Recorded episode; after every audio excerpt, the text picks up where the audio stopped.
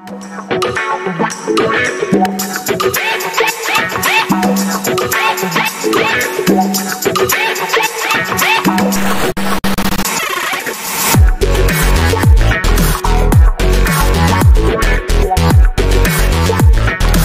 amigos, bienvenidos de vuelta. Em, y hoy vamos a hablar un poco de historia. A ver, la, la historia es importante porque de alguna forma es un elemento de la identidad de los, de los pueblos, ¿ya? Entonces, hay como un elemento común que te permite sentirte orgulloso, honrado, un, un pasado, este, un pasado digno, ¿no? De conquista, que te dice quién eres y para estar a la altura de ese pasado es que tienes que tomar ciertas actitudes, ¿no? Por eso hay historia oficial, por ejemplo. Em, historia oficial de la fundación del Perú, ¿no? Este, Manco Cápac y Mamaogio van con su barra de oro y la hunden en el, en el cerro, este, no sé qué, y se funda el, el Imperio Incaico, ¿no? Los hermanos Ayar, que son cada uno de un, este, de un, de un, de un suyo. Em, bacán, pues, son, son leyendas, ¿no? Es parte de la, eh, eh, es parte de, las narraciones que nos contamos nosotros mismos, que le contamos a nuestros hijos, así, ¿no?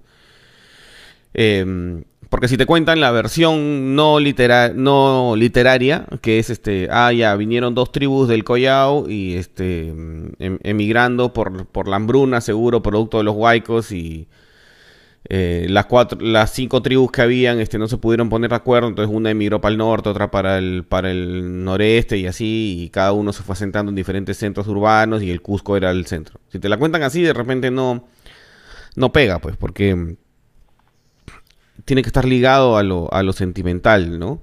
Eh, la historia romántica del balcón y San Martín proclamando la independencia, es eso también, ¿no? La batalla de Ayacucho, no sé qué, porque si te cuentan que en la batalla de Ayacucho la mayoría eran colombianos, este, ¿no? Que si te cuentan que San Martín declaró la independencia como tres años antes, este, y, y todavía siguió la guerra, no sé qué, y más bien era una declaración de, de guerra contra, eh, contra los monarquistas, ¿no? Una cosa así. Entonces, si te la cuentan así, de repente no pega, ¿no?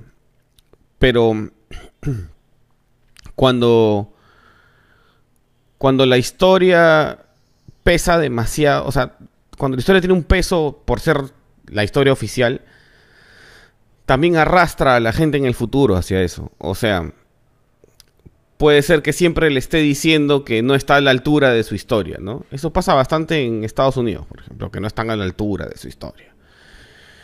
Y acá lo que pasa en el Perú es que ha llegado un momento en que nadie cree en la historia oficial. Ya, este. Mucha de la historia oficial viene de la época de Velasco, ¿no? Este, Velasco se encargó por medio del Sinamos, que eran expertos en lavado de cerebro, este, apristas ellos, este, en construir estas cosas, ¿no? De la historia oficial, que recogían cosas de la historia oficial anterior a, Velasco, ¿no? Eh, pero entonces hay algunas personas que creen que para poder cambiar el futuro tienes que demoler el pasado, ¿no? Entonces reescriben la historia, ¿no? Ahí están las venas abiertas de América Latina, que el mismo autor ha reconocido que está recontra sesgada. Ahí hay libros como el de Howard Zinn, que es este The People's History of the United States, que es más, más que nada es la historia de las luchas de las minorías en Estados Unidos, pero no todo es eso, pues. Entonces es la historia del otro lado, la historia no oficial, ¿no? La historia, pues es The People's History, la historia popular de Estados Unidos. Eh, y en ese afán, este, la historia se reescribe, pues. Y realmente lo que forma la historia es aquello que nosotros creemos que forma la historia. Ahora, ¿qué creen los peruanos que forman la historia? Esa es una buena pregunta, porque con el nivel de educación que tenemos, que el, este, el presidente de la República en un discurso oficial frente a la Marina no sabe quién dijo la frase, no, no sabe si es Grau o Palacios, puede que los peruanos no sepamos bien cuál es la historia real oficial. Y eso es un peligro, pues, porque cualquier idiotez puede llenar ese vacío, ¿no? Entonces ya no hay una, una un análisis crítico de lo que pasó en los hechos, en, en la historia y cómo llegamos aquí, no hay una explicación sino que lo que hay es una serie de prejuicios acerca de lo que sucedió, ¿no? Ah, sí, pues este, los hacendados eran todos este, reyesuelos oligarcas. Y entonces había que expropiarlos. Velasco es un justiciero. O, este, sí, este, eh, los trabajadores de las haciendas eran todos unos ociosos, entonces este, Velasco les dio todo y la fregó. Y no es así, pues la, realidad está en algún lugar en el medio, es una visión combinada. Esos son los, los dos partidos viejo lesbiánicos, pues de izquierda y de derecha contándote la historia, y la historia está realmente en el medio, ¿no? Em, entonces, en ese afán de, depurar la historia, la República está haciendo historia con enfoque de género. A ver, explíqueme cómo harías la historia con enfoque de género. Este. Es que es, lo máximo. ya, ya esa vaina es el colmo. O sea, si haces la historia con enfoque de género, ¿cómo sería? Se supone que. O sea, para que haya enfoque de género, yo lo que entiendo es que tendría que ser... El enfoque de género solo es posible sobre cosas que han sucedido en la época moderna, ¿no? Porque se supone que las mujeres ya estaban, este,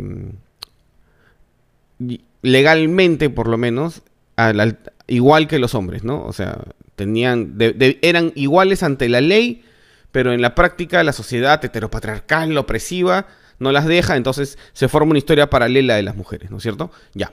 Eso es en el mundo moderno. Pero el mundo que no era moderno, o sea, casi toda la historia del Perú, este, las mujeres no estaban en la historia, pues porque ah, en ese mundo sí estaban oprimidas por, por, el, por, el, por la cultura, ¿no? Estaban dedicadas a, a las tareas del hogar y a las cosas así, ¿no? Este, ¿Por qué? Porque la, lo, que, lo que les ha dado realmente independencia es la tecnología, ¿no? El desarrollo de los métodos anticonceptivos eh, y otras cosas, ¿no? Este, ¿Qué género? Pues? O sea, que Cleopatra qué era con el enfoque de género? O este, no sé, pues. No, no, no sé, no, no entiendo cómo puede ser el enfoque de género. Entonces, cuando empiezan a aparecer cosas con enfoque de género, te obliga a hacer, aun cuando tú no creas en eso, te obliga a hacer análisis del discurso, pues, porque tienes que pensar quién es el autor, cuál es su tendencia política, por qué dijo lo que dijo, qué quiso decir con el libro. o sea, cuando se mete el análisis del discurso se esconde la verdad, porque la verdad se vuelve una propiedad asociada al autor. Entonces no es realmente investigación, pues ya se, se, se malogra. Pero a los socialistas, sobre todo, pues les encanta pues reescribir la historia, ¿no? Ojo que no solo a ellos, ¿ah? a, los de derecha también les encanta reescribir la historia, ¿no? O sea, si están viendo todos los viernes este Yo Caviar, Aldo Mariate o sea, jala los libros de, los libros escritos por los hispanistas de Vox y claro, te cita eso y, y, también crees que también es así, ¿no? Alguien debería escribir este, ¿no? La, la historia del pueblo del Perú, pero una historia de verdad, pues, ¿no? Eh, ese es, el, valor que tiene, por ejemplo, las tradiciones peruanas, ¿no? De Ricardo Palma. Que son tradiciones, pues es captado de, captado de la gente, ¿no? O, los libros de, Arguedas, ¿no? Por lo menos los primeros, ¿no? Porque hacia el final Arguedas ya era bien político y bien de izquierda, ¿no? Pero tiene eso, ¿no? Que la literatura, la que es puramente literatura y no es historia, eh, que no está obligada a, tener una revisión de pares científica, ¿no? Cuando es puro arte literario, sí puede recoger a veces mejor el clima de lo que estaba pasando en el fondo. Un buen libro que hace eso con la historia de Colombia es Vivir para contarla. Siendo, siendo este García Márquez un socialista, recoge bien cómo se sentían los cómo se sentían la gente de Colombia en esa en su tiempo, ¿no? Otro libro que hace eso... Y, entonces empiezan a haber discrepancias, ¿no? Como el origen histórico de la, de la palabra pituco. Y entonces vi este video en Twitter y... Ya, pues este todo lo que, esto es todo lo que está mal. Pues. o sea, una cosa es que una que algunas personas te califiquen de pituco por algunos atributos y otra cosa es que tú mismo te califiques de pituco, pues. o sea, a lo que voy es, van a ver el video y lo que tengo que decir es, no causa, tú no eres. Tú, tú no eres. No, tú no eres, tú no eres. Si le preguntas a esas dos lideresas de opinión que has citado, este, te vas a dar cuenta que no, no, tú, tú no eres. Tú no eres. Despierta, brother. Tú eres clase media. Este. Los reales ricos del Perú ni siquiera viven en el Perú. Este. Los que son pitucos, pitucos, pitucos, no son como tú, brother. Ni como yo. O sea, no, no, no causa. Estás equivocado, estás equivocado. Entonces, vean el video, saquen sus propias conclusiones. A mí me causó risa y un poco de... Algunos pituquitos. Un poco de docencia para profesor. En la dictadura de Velasco Alvarado nace la palabra pitucos. Es ahí donde miles de peruanos salen en contra de la expropiación de medios de comunicación. 450 peruanos fueron detenidos. Y te explico qué significa. Peruanos independientes, todos unidos contra opresión socialista. Así que como dice Rocío y Erika, y tu caso soy, manjas. Ya, y para terminar este, este programa en una nota más feliz, eh, ayer hizo su debut este, en televisión Altuve y eh, tengo que reconocerlo, lo hizo bien, ¿ah? o sea, bien dentro de los estándares de Beto a saber, pues, ¿no? Que se trata de, este, o sea, o sea, se, trata de decir que todo está mal, ¿no es cierto? O sea, el Perú se va a acabar y estamos rumbo al apocalipsis comunista, vamos a hacer este Cambodia, o sea, en, esa en esa tónica Willax lo hizo bien, ¿no? Pero me encontré con este con este tweet eh, que es bien interesante, ¿no? Para ver este quiénes siguen al Tuve y quiénes siguen a Beto y dónde se intersectan, ¿no? Entonces, por ejemplo, los principales seguidores de Altuve son América Noticias, eh, La República, Álvarez Rodríguez, o sea, son los que tienen los seguidores de Altuve que tienen más seguidores, ¿ya? Em, Miguel Otero, Verónica Linares, Útero, Diario, Minsa, Reportero 24, Agencia Noticias. O sea, a, Altuve lo siguen para hacer noticias con Altuve. eh, los que siguen exclusivamente a Beto, ¿ya? Los que, los que tienen más seguidores y siguen exclusivamente a Beto.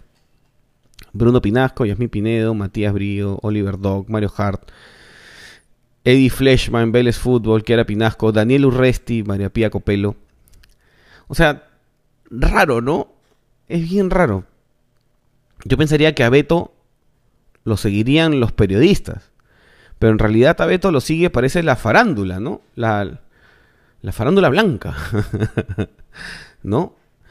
Y donde se intersectan ya es lo máximo, pues. Se intersectan en Milagros Leiva, Pamela Bertis, Guti Carrera, Karina Calmet, Mauricio Mulder, Mercedes Araos, Rosana Cueva, Esquina Baja, que no sé quién es, Leao Butrón y Fernando Rospigliosi. Ah, Rospigliosi. si, está Rospigliosi, algo está mal. Porque Rospigliosi está en todos lados. Entonces, este eso, eso nos dice más o menos cómo es el espectro de los televidentes de Willax, ¿no? Es extraño. Eh, em, pero igual, Altuve lo hizo bastante bien dentro, del, dentro de lo que se espera, pues, para. Para, para Willax, ¿no? Este. Me sorprendió, ¿ah? ¿eh? Bien, este. O sea. Carismático o sea, lesbiánico, ¿no? Pero carismático al fin, ¿no? Ah, yo diría que incluso mejor conductor que Beto, ¿ah? Este. Porque Beto ya se le ve, pues, avinagrado, así. Al tubo es como más, este.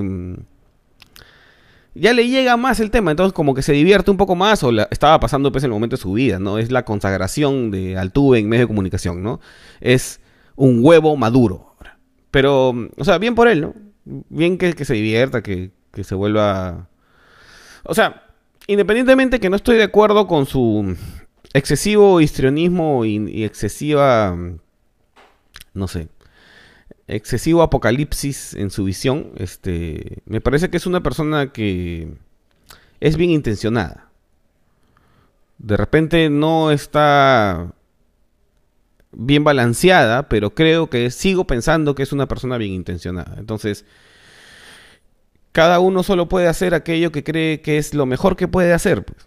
No, no, no se puede hacer más. O sea, cada quien defiende lo que cree y él defiende lo que cree y ahí va. Ahora, este, quitándole la emocionalidad al tema, este, o sea, quitándole todo lo emocional que le aportan los conductores de, de Willax, salvo en los momentos donde presentan noticias falsas y, y mm, creo que, creo que las cosas que pasan son, son ciertas, pues.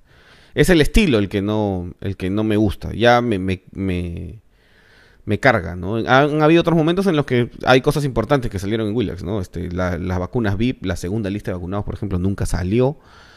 Este, Breña, este, pero hay otras cosas que son puro apanado, pues, ¿no? O sea, se equivoca en una, no sé, preposición el presidente y es apanado si le quitaran esas cosas a Willax, yo creo que Willax sería mucho más dañino para el gobierno.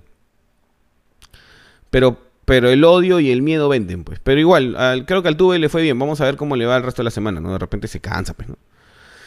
Este, pero ya, o sea, ya tienen programa para, para los domingos en la noche, pues, ¿no? En vez del programa de Fronda, que es más aburrido, ahí pueden poner a... Eso es como hablando huevadas con huevo. Esa es la voz. Ya, pues. Esperemos que el presidente salga a hacer pachotadas de nuevo para tener más de qué hablar. Thank you.